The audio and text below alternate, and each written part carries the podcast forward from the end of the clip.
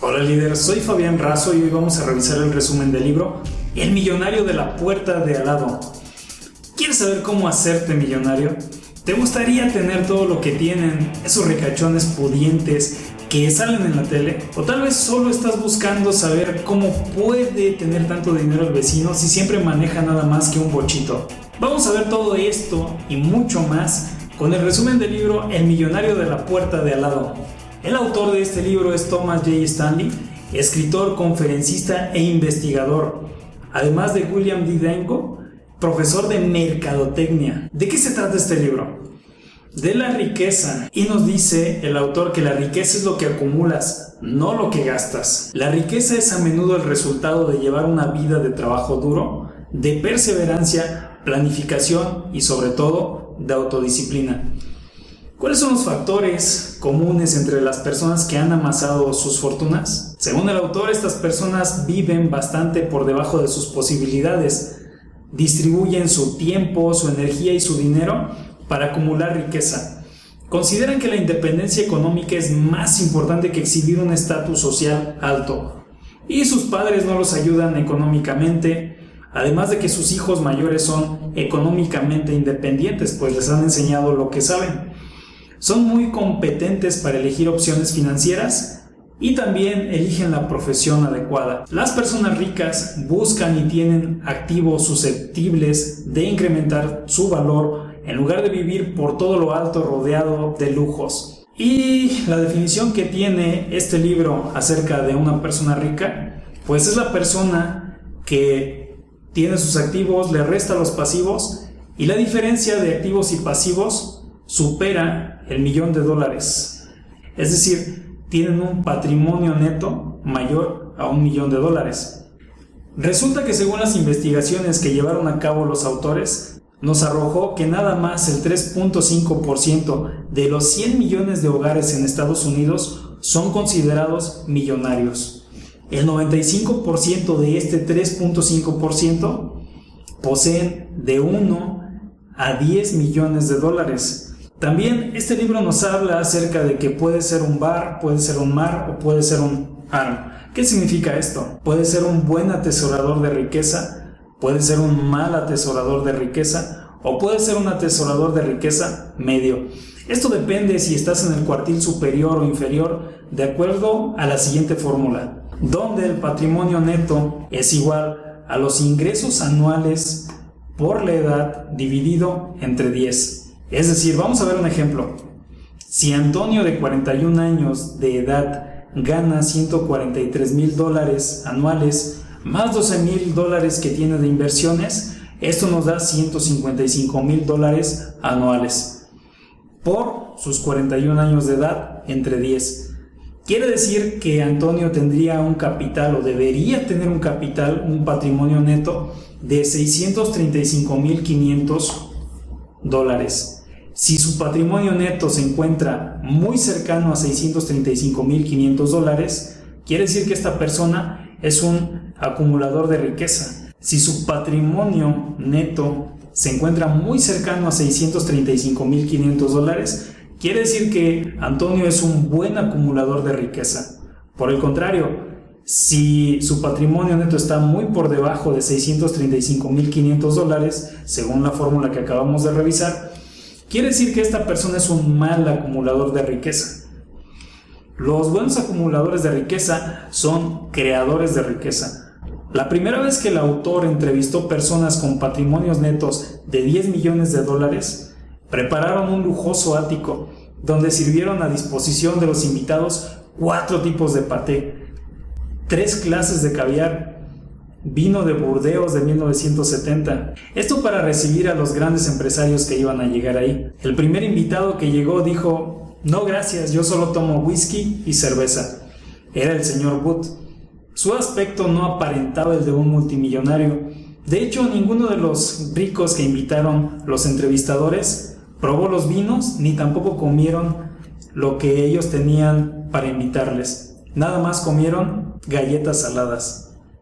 Esto desconcertó en gran medida a los entrevistadores, a los autores de este libro. Y ellos mismos dijeron que entre su equipo y ellos mismos terminaron con toda la comida. Dijeron, la mayoría de nosotros éramos unos gourmets, pero ninguno de nosotros era multimillonario. Respecto al ahorro, los autores nos dicen que ahorrar es esencial para la riqueza. A los jóvenes se les adoctrina.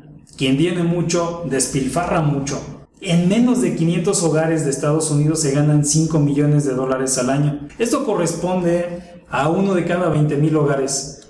La mayoría son ahorradores. El caso de Johnny, el multimillonario de 57 años. Es un empresario que tiene un patrimonio neto de alrededor de 2 millones de dólares. Y el autor nos dice, ¿alguien haría un reality show con la vida de Johnny? Él dice que realmente nadie haría un reality show con la vida de Johnny. En la página 46 viene esta anécdota y donde nos dice que le preguntaron a Johnny acerca de cuánto era lo que más había gastado en ropa y él dijo que lo que más había gastado en ropa en alguna vez habían sido 399 dólares. Todas las personas que estuviesen viendo este reality estarían pensando que Johnny habría gastado muchísimo más dinero acerca del gasto en ropa, pero él habría decepcionado a, las personas que estuviesen viendo este reality.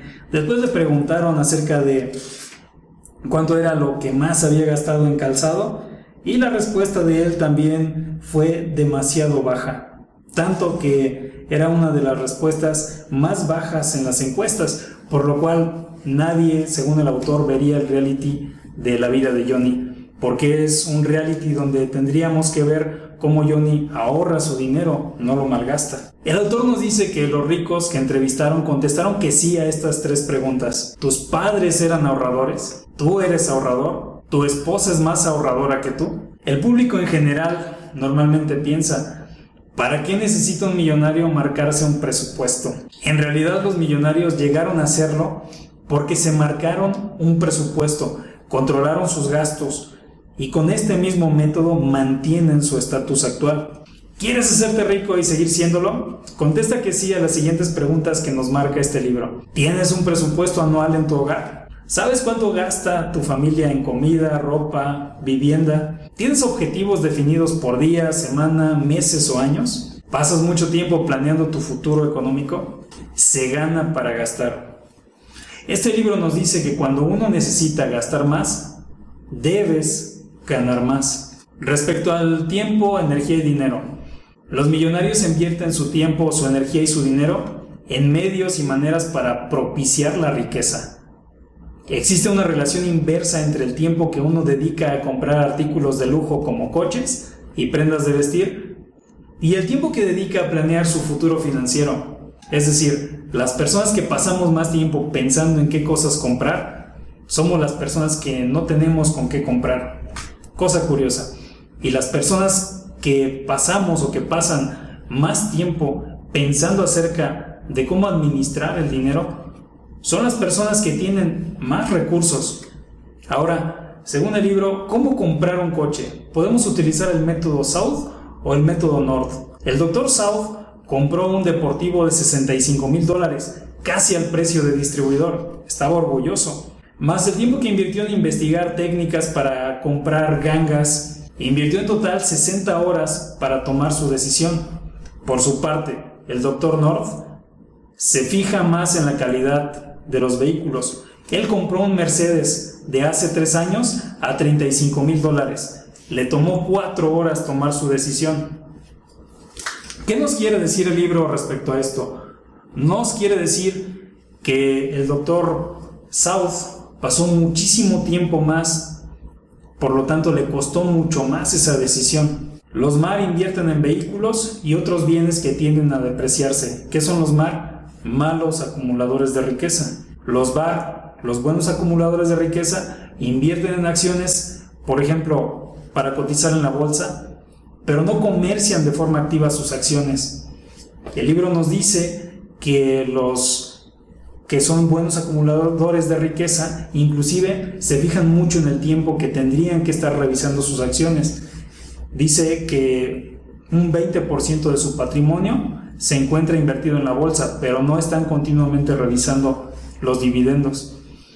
Ahora, el método Martin, el libro nos habla acerca de un método que ideó un millonario, un inversor muy astuto y millonario, quien creó él mismo su fortuna, de más de 5 millones de dólares de patrimonio neto, siendo que él ganaba no más de 75 mil dólares al año, obviamente menos gastos, ¿cómo es que logró acumular estos 5 millones de dólares de patrimonio?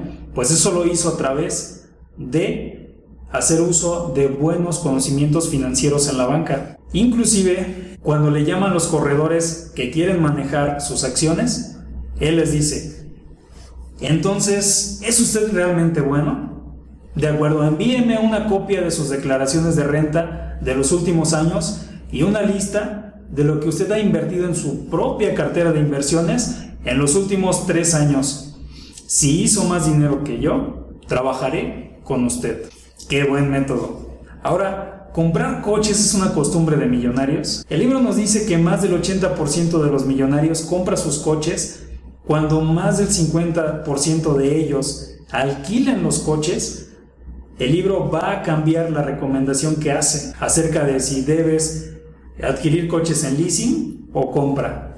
Así que el libro nos dice que la mayor parte de los millonarios adquieren los coches, no los adquieren a través de leasing, sino que los compran. Thomas J. Stanley también nos dice que solamente el 23.5% de los millonarios tienen coches del año. Esto nos dice mucho acerca de cómo actúan los verdaderos ricos. También el libro nos habla acerca de ACE, ayuda económica externa, y nos dice que más del 46.5% de los ricos norteamericanos facilitan a sus hijos o nietos ayuda de al menos 15 mil dólares. El caso de Mari y Lamar, por ejemplo, donde la madre de Mari les ayuda con las colegiaturas y la hipoteca. ¿Qué pasará cuando la madre de Mari ya no viva? Ese es el miedo que les da. La mayoría de los que reciben dinero acumulan menos patrimonio que los que no lo reciben. ¿Por qué? Porque regalar dinero genera más consumo que ahorro e inversión. Por lo tanto, debes de enseñar a tu hijo a pescar. Es esencial enseñar a los hijos a ahorrar. ¿Qué puedes dar a tus hijos para ayudarles a convertirse en adultos productivos? Según el libro, educación. Un ambiente que honre las ideas y las acciones independientes. Debe recompensar la responsabilidad y el liderazgo. Las mejores cosas de la vida son gratis. Cuanto más dinero reciben los hijos, menos dinero van a acumular. En cambio, los que reciben menos acumulan más. Las siguientes son reglas para padres ricos e hijos productivos. Nunca digas a tus hijos que son ricos. Seas lo rico que seas, educa a tus hijos en la disciplina y en el ahorro. Asegúrate de que tus hijos no perciban que eres rico hasta que alcancen la madurez, tengan disciplina y una profesión. Que no haya discusiones de nietos o hijos por herencias. No entregues a tus hijos dinero o regalos como parte de una negociación. Mantente al margen de las cuestiones familiares de tus hijos adultos. Y no compitas con tus hijos. Recuerda que tus hijos son seres individuales. Nos recomienda también el libro Alabar los logros de los hijos no importa lo pequeños que sean, enseña a tus hijos que hay muchas cosas más valiosas que el dinero.